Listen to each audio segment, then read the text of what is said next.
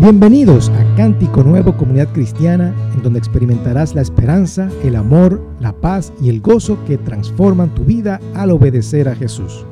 No importa dónde estés en tu caminar espiritual, eres bienvenido.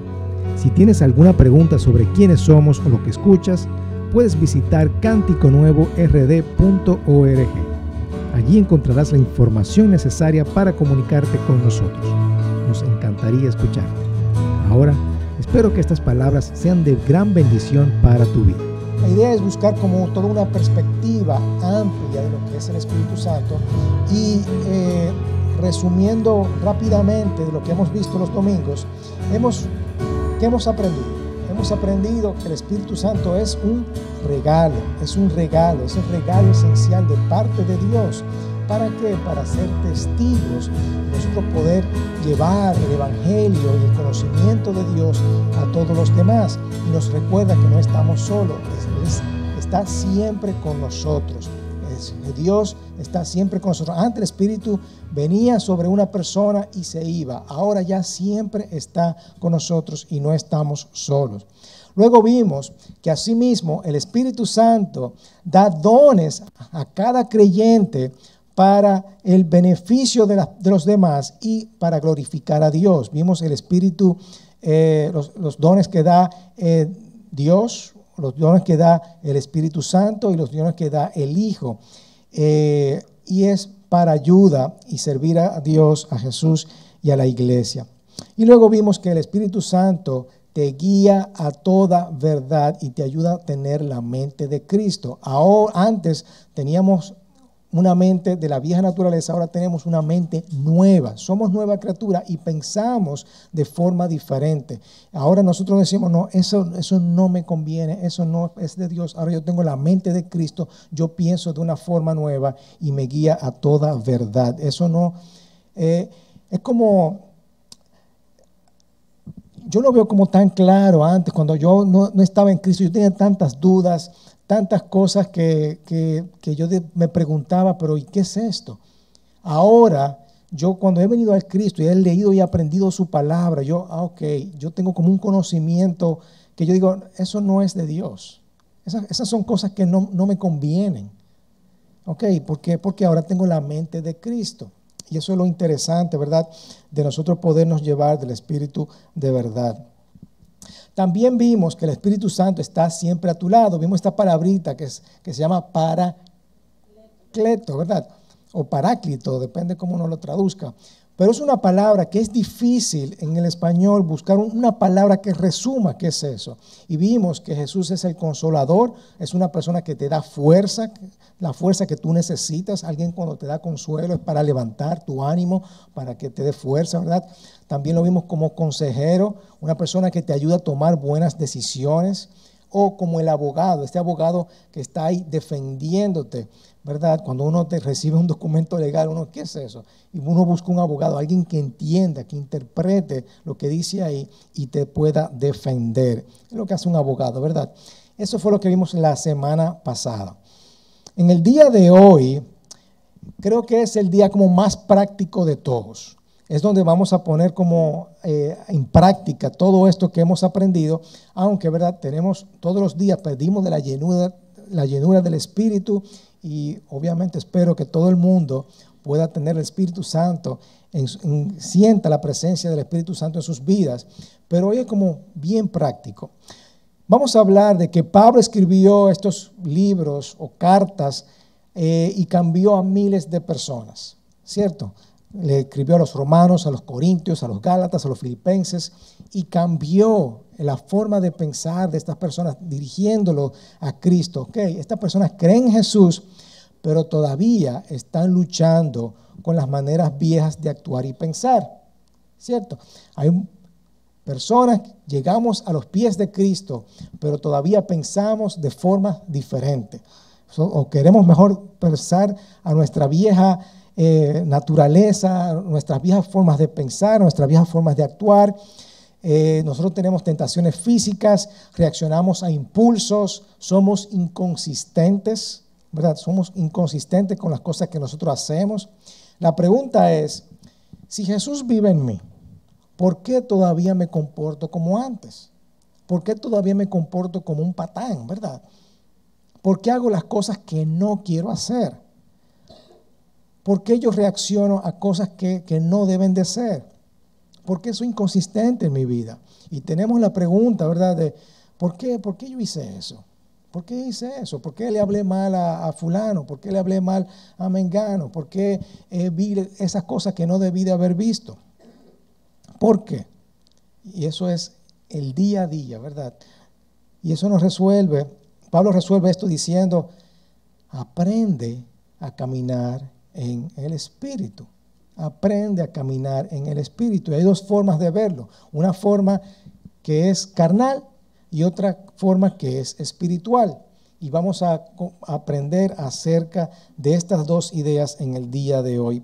Así que principalmente yo quiero que eh, salgamos de aquí pensando o entendiendo que cuando caminamos en el Espíritu producimos frutos, producimos frutos y vamos a experimentar el éxito en la obediencia de la palabra de Dios cuando nosotros caminamos en el Espíritu. ¿Ok? Así que vamos a ver el estado de la humanidad. El estado de la humanidad es el estado pecaminoso, un, estado quebrantado. Y hemos, nos hemos adaptado a la idea del mundo. Personas del mundo piensan de esta forma. Ellos dicen, bueno, la persona o todos nacemos buenos. Todos nacemos buenos y si tú lo pones en un ambiente correcto y tú lo, eh, ellos van a poder prosperar, van a poder ser buenas personas. Podemos ver que esto es lo que esto no enseña la historia, ¿verdad? Hemos visto que la historia ha estado quebrantada por tantos años y, fíjate cómo la historia nos dice quiénes somos como humanos, ¿verdad? Solamente tenemos que ver las guerras y todo lo que ha sucedido. No somos buenos, lamentablemente, y por, eso tenemos traumas, tenemos miedos, tenemos faltas. Y para poder lidiar con eso, el mundo ha creado los gobiernos, las leyes, las filosofías, las religiones, todo eso para mantenernos en el caminito correcto, ¿verdad? ¿Por qué? Porque ellos piensan, bueno, si tú pones a una gente en un ambiente correcto y les pone, les das las motivaciones correctas, entonces van a ser buenas personas. Y la Biblia dice, bueno, lamentablemente esto no es verdad. Dios tiene un plan para arreglar todo esto y se llama reconciliación, ¿verdad? Nacemos quebrados por el pecado, somos malos y necesitamos a alguien que nos salve, alguien que nos restaure, alguien que quite lo quebrantado, el trauma, lo negativo, las cosas malas que no puedo perdonar, lo adictivo y lo comienza a sanarlo, a moldearlo, a restaurarlo y a hacerlo nuevo. Y la reconciliación es posible a través de la vida, la muerte y la resurrección de Jesucristo. Amén. Y todo comenzó, ¿verdad? En el Génesis 3, donde ah, eh, vino el pecado al mundo y Jesús dice, óyeme, yo me voy a convertir en un ser humano, voy a entrar como ser humano, me voy a someter al Padre y voy a vivir la vida que ellos no pueden vivir. Eh, luego voy a ir a la cruz y recibir todo el castigo que ellos merecen y yo lo voy a recibir, lo voy a recibir yo y luego voy a resucitar, luego le voy a enviar el Espíritu Santo para que esté a su lado, para que viva a su lado en medio de este quebrantamiento del ser humano y este milagro va a tomar lugar y no puedo obtener siendo todo esto no lo puedo obtener siendo yo bueno. No se puede obtener por mis propias fuerzas. Yo no puedo decir yo voy a ser bueno porque yo no puedo, yo necesito este Salvador, una persona que, que, nos deposite este milagro, esta reconciliación y pueda pasar en la vida de las personas a través y solamente a través de Jesucristo. Luego viene, aquí tenemos el problema que, que hay parte de mi vida que está vivo, porque he recibido a Cristo Jesús como Señor y Salvador, he tenido esta reconciliación con Cristo pero hay partes oscuras todavía dentro de mí. Hay cosas que no quiero hacer, hay cosas que, he aprendido a través de la palabra que no son buenas para mí, pero todavía quiero hacerlas, porque quiero satisfacer los deseos de la carne. Y yo espero que en esta mañana, cuando leamos las cosas que Pablo dice, podamos entender y comprender las cosas sobre mí, sobre ti, lo que pasa en tu vida y lo que pasa alrededor de las personas que están a tu lado. Y como cristiano, entender que hay una solución, que yo no quiero vivir el resto de mi vida de esta forma y no quiero ser inconsistente. Así que quiero aprender a vivir de una forma nueva. ¿Quién se relaciona con esto? ¿Verdad? Todos creo que nos relacionamos con esto, que hay una lucha interna en nuestras vidas que no queremos vivir. Queremos vivir, por un lado, como Cristo dice que vivamos, porque yo he recibido a Cristo, pero hay otro lado oscuro, ¿verdad? Que no quiero vivir. Así que vamos a ir a Gálatas, Gálatas 5. Dice, Gálatas 5, 13 al 16. Esto es Pablo hablando a los, al pueblo de los Gálatas. Porque ustedes, hermanos, a libertad fueron llamados. La palabra libertad es clave aquí. La forma de lidiar con estas cosas, según el mundo, es seguir la ley, ¿cierto? La forma de yo lidiar con las cosas es seguir la ley. Así tú vas a resolver este comportamiento. Pero ahora, por lo que hizo Jesús en la cruz, tú eres libre. Tu relación con Dios no depende de tu comportamiento. ¿Verdad? Entonces dirás, ahora yo soy bueno y puedo hacer, yo soy libre, ahora yo puedo hacer lo que me da la gana. ¿Verdad? Ahora yo puedo hacer lo que me da la gana porque yo soy libre. Porque ya el pecado, el, Jesucristo, la cruz, todo eso me ha hecho libre, ya no tengo que seguir a la ley. Entonces yo voy a hacer lo que me da la gana, ¿cierto? Pero Pablo dice, no, no, no, no, esto no es así. Ustedes son libres, ahora no tienen que seguir lo que dice la ley. Recuerden que estamos hablando de las leyes de Moisés y de, de, seguir los mandamientos y todo eso que estaban escritos en el Antiguo Testamento. Y Pablo dice, ya ustedes son libres, no tienen que seguir eso. Y los Gálatas, ok, podemos hacer lo que nos da la gana. Pero Pablo dice, no, no, no, esto no es así.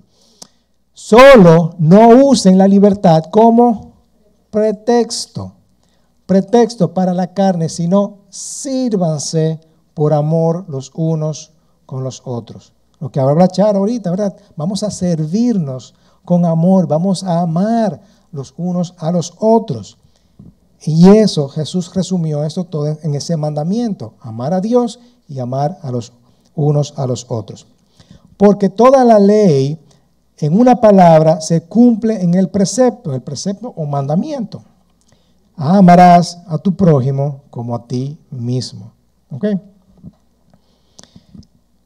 Pero si ustedes se muerden y se devoran unos a otros, tengan cuidado, no sea que se consuman unos a otros.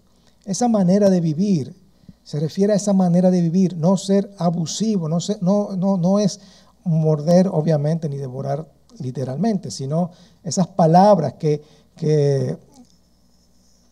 llevan a, bajan a, la persona que, que, que tú ofendes, ¿verdad? Y nos devoramos y nos mordemos los unos a los otros.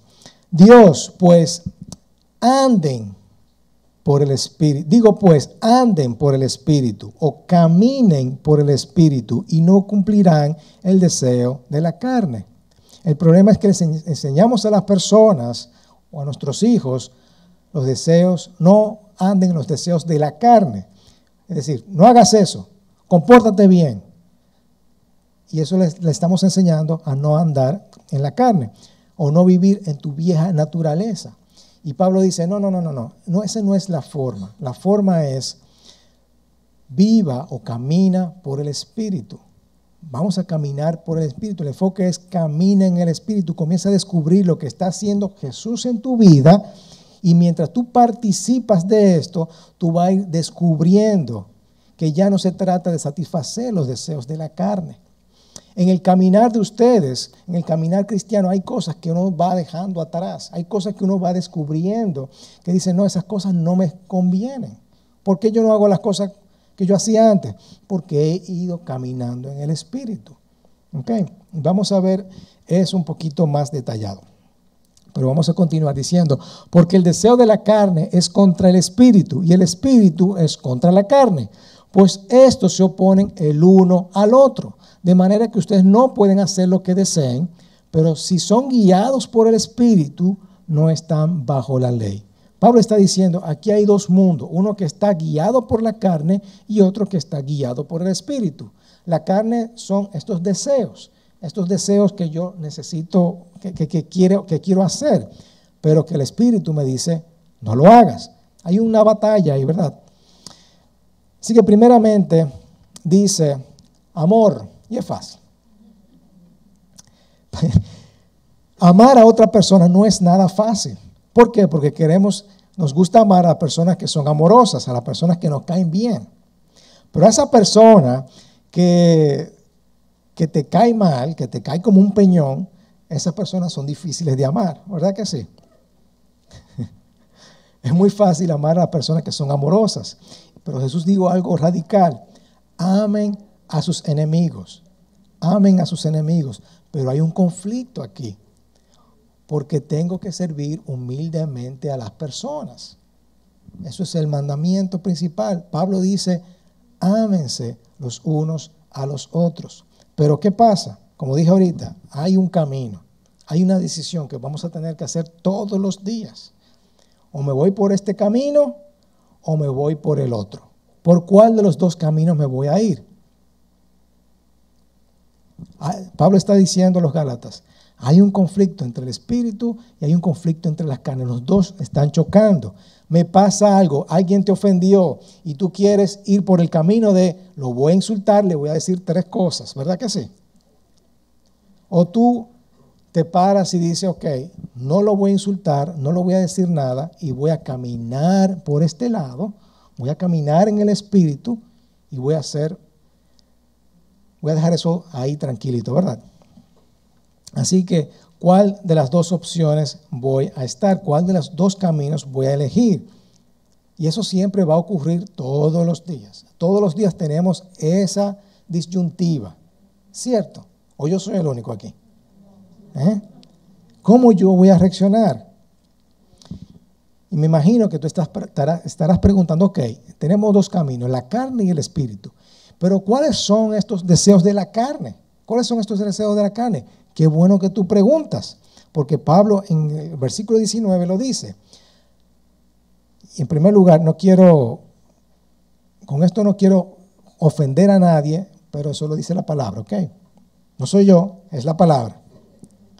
Dice, ahora bien, las obras de la carne son evidentes. ¿Cuáles son? Inmoralidad, impureza, sensualidad. Hay gente que lo, que lo, lo divide como para que sea como más claro. Estos son pecados sexuales. Inmoralidad o otras versiones dice adulterio, que es violar el acto matrimonial, ¿cierto?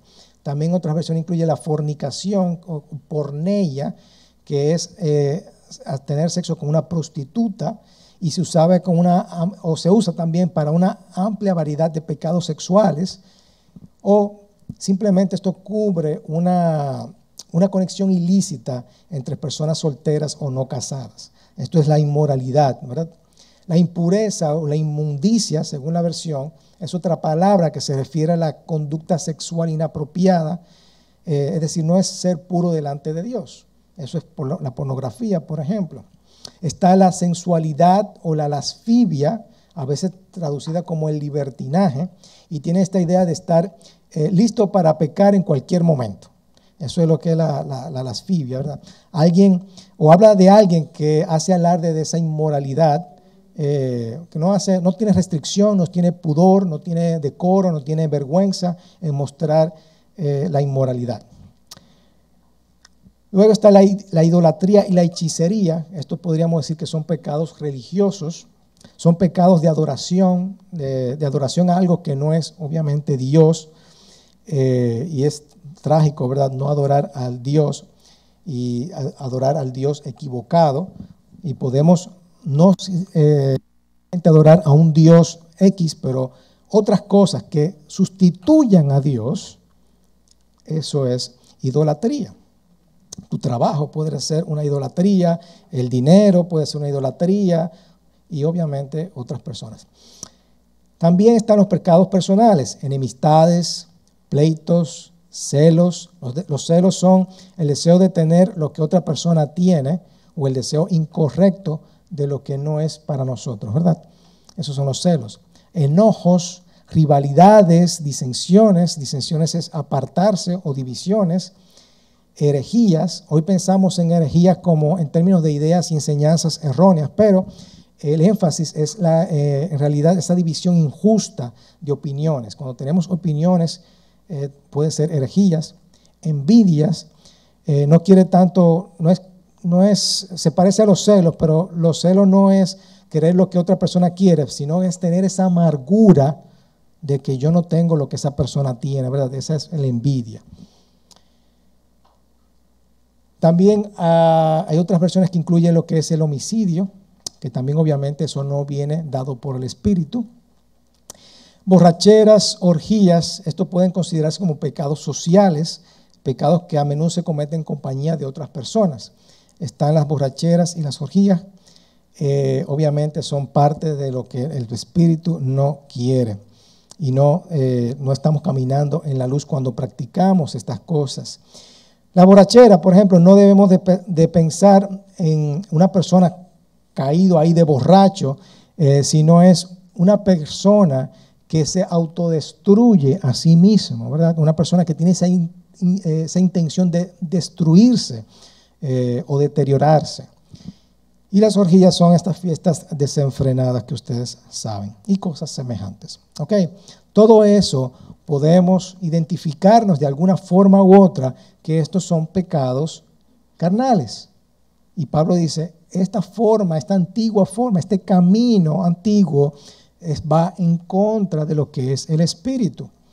Así que cuando contra cuales les advierto, como ya se lo, he dicho, se lo he dicho antes, que los que practican tales cosas no heredarán el reino de los cielos. No heredarán el reino de los cielos. Cuando venimos a Jesús para que nuestros pecados sean perdonados y nuestras almas sean salvadas, ¿verdad? Él también cambia nuestras vidas, nuestra forma de ser. Ahora, Él va perfeccionando todo esto. No estamos diciendo que si yo practico eso hoy, ya yo no voy a heredar el reino de los cielos. No, es si yo continúo en estas prácticas y no tengo arrepentimiento, entonces la palabra dice que los que aman a Jesús van a obedecer sus mandamientos. Eso es parte de yo querer obedecer sus mandamientos y yo tener la intención, ok, yo no quiero caminar por este lado, yo quiero hacer todo lo posible por caminar por el Espíritu, como Dios quiere que yo ande. Es yo dejar estas cosas y moverme hacia el lado y caminar por el camino correcto. Así que la idea no es que un cristiano nunca puede cometer estos pecados, sino que nunca podrá permanecer en estos pecados. Si yo quiero permanecer en estos pecados, entonces yo estoy diciéndole al Señor, ah, no, Señor, yo no te quiero, vete, vete por ahí, que yo voy a mantener mi camino carnal. Las obras de la carne, eso que acabamos de ver son las obras de la carne y esto no es saludable para nuestras vidas. Todo esto es el resultado de yo vivir en el pecado. Y si tú dejas que esto domine tu vida, entonces tú vas a tener un estilo de vida no bendecido. Esto es lo que va a producir tu vida, las obras de la carne. ¿Queremos caminar por ahí? No, ¿verdad que no? Luego dice, pero el fruto del Espíritu es amor, es gozo, es paciencia, benignidad, bondad, fidelidad, mansedumbre, dominio propio. Nadie va a ir a prisión, ¿verdad? Por ser bueno, por amar porque estas cosas son buenas. Esto es lo que el mundo quiere vivir. Eso es lo que toda pareja desearía, ¿verdad? Si mi, si mi, si mi pareja viviera por los frutos del Espíritu, qué lindo fuera. Si mi familia viviera por los frutos del Espíritu. Eso es lo, eso es lo que nosotros anhelamos. Y tú quieres que tu vecino, eh, la persona que, que trabaja contigo, viva así. ¿Verdad que sí? Qué chulo sería que todos pudiéramos vivir con amor, con gozo, con paz, con paciencia, con benignidad. con dominio propio. Esto es lo que estamos tratando de hacer. Sigue diciendo Pablo, pues los que son de Cristo Jesús han crucificado la carne con sus pasiones y deseos. La crucifixión era lo más horrible que había, era lo más horrible. Y Pablo le dice, crucifiquen todo eso, todos esos pecados carnales, vamos a crucificarlos con sus pasiones y deseos. Y vivimos, y si vivimos por el Espíritu, caminemos, andemos también por el Espíritu. No nos hagamos vanagloriosos, provocándonos unos a otros, envidiándonos unos a otros.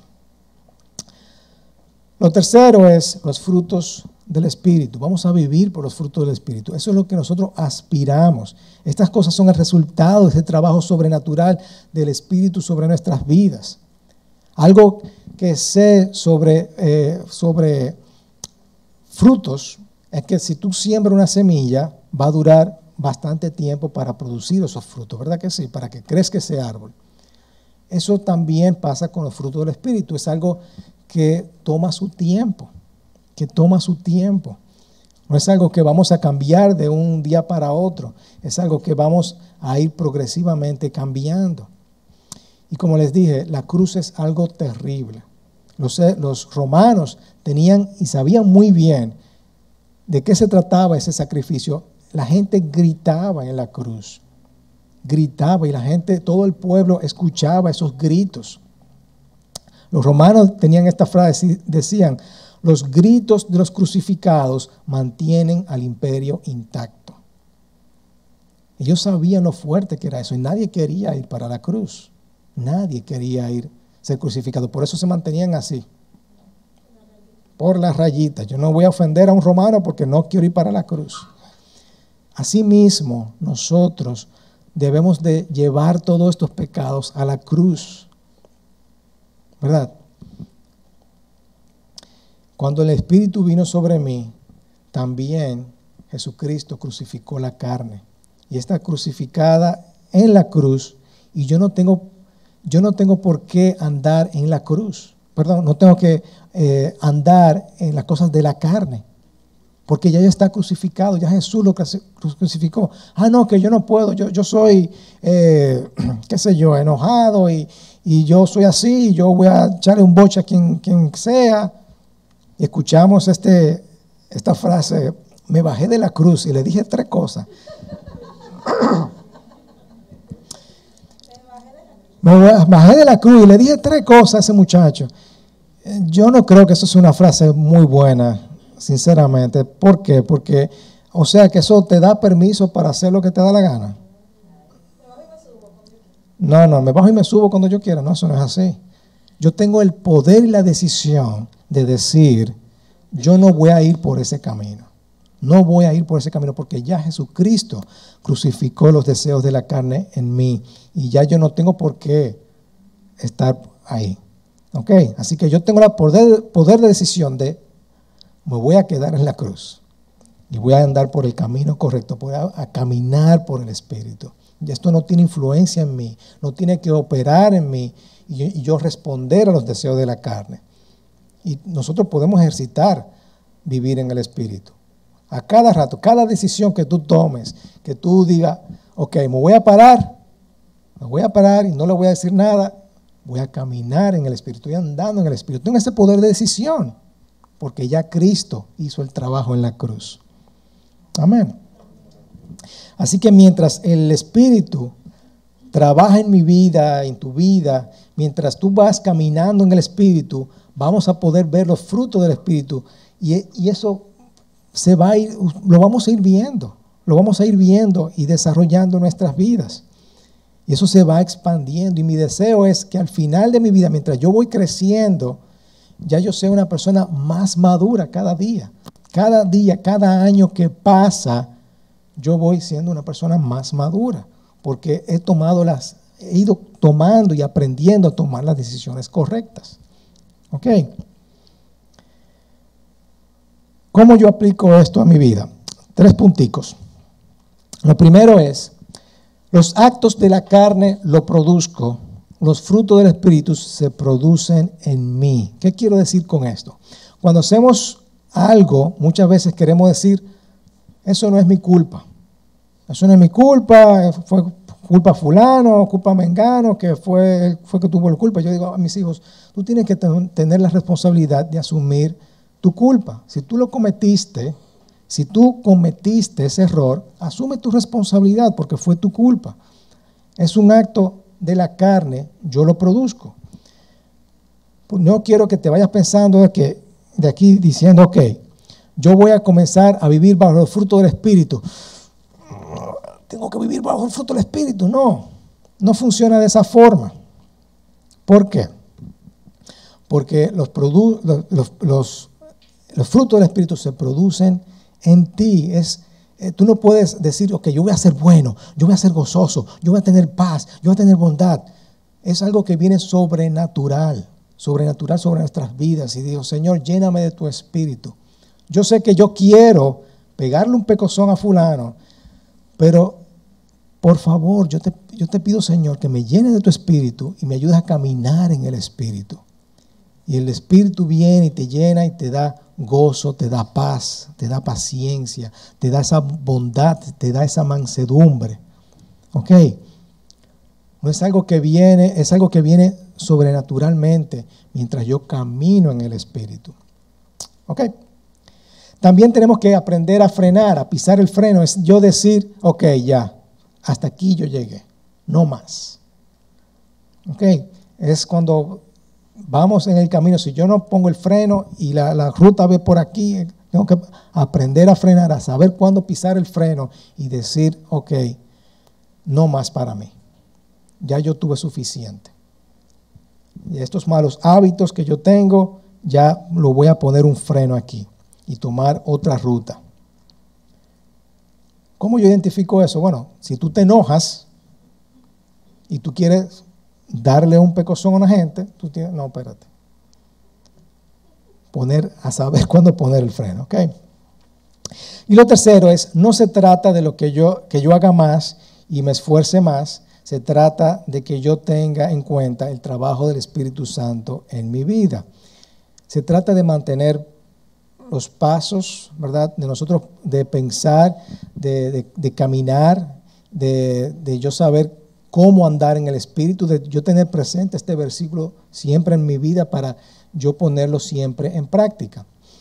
Mi cuñado a veces eh, caminamos juntos, no, a veces, una vez al año quizás, he podido caminar con él junto.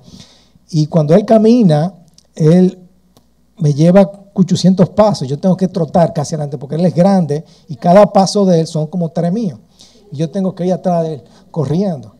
Eso mismo tenemos que hacer con el Espíritu Santo, es mantener sus pasos. ¿Cómo mantenemos los pasos?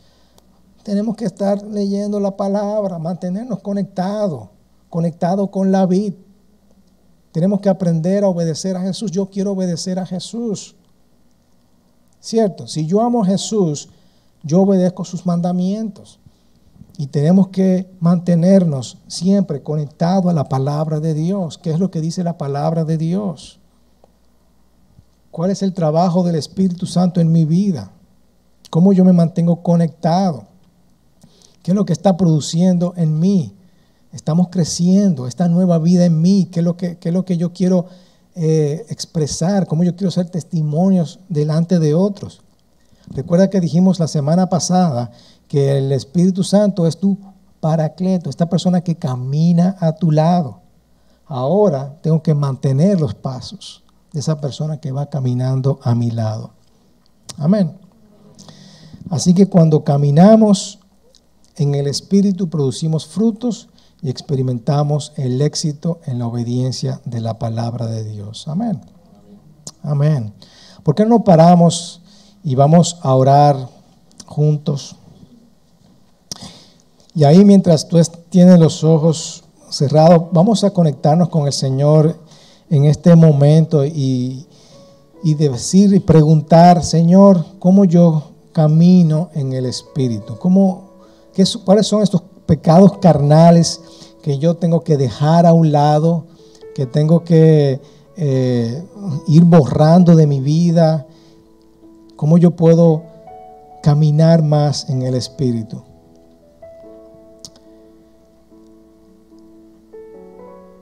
Hay inmoralidad, hay pecados sexuales que, que, que necesito corregir, hay pecados personales, envidias, celos, contiendas, disensiones, enemistades. Hay borracheras, orgías. ¿Qué está dominando mi vida? ¿Cuáles son pecados carnales que están dominando mi vida? ¿Y cómo yo puedo caminar en amor, en paz, en paciencia, en bondad, en benignidad, en mansedumbre, en dominio propio? Padre, yo te pido en esta mañana que, que nos ayudes a traer estos frutos en nuestras vidas, Señor.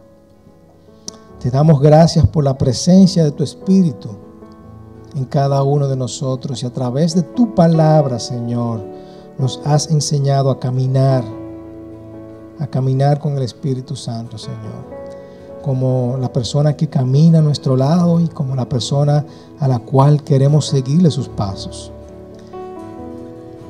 Queremos producir frutos de justicia y, experimentar el éxito al obedecer tu palabra, Señor. Te pedimos que nos guarde en tu amor y nos conceda la gracia de perseverar en tu camino. te alabamos y te glorificamos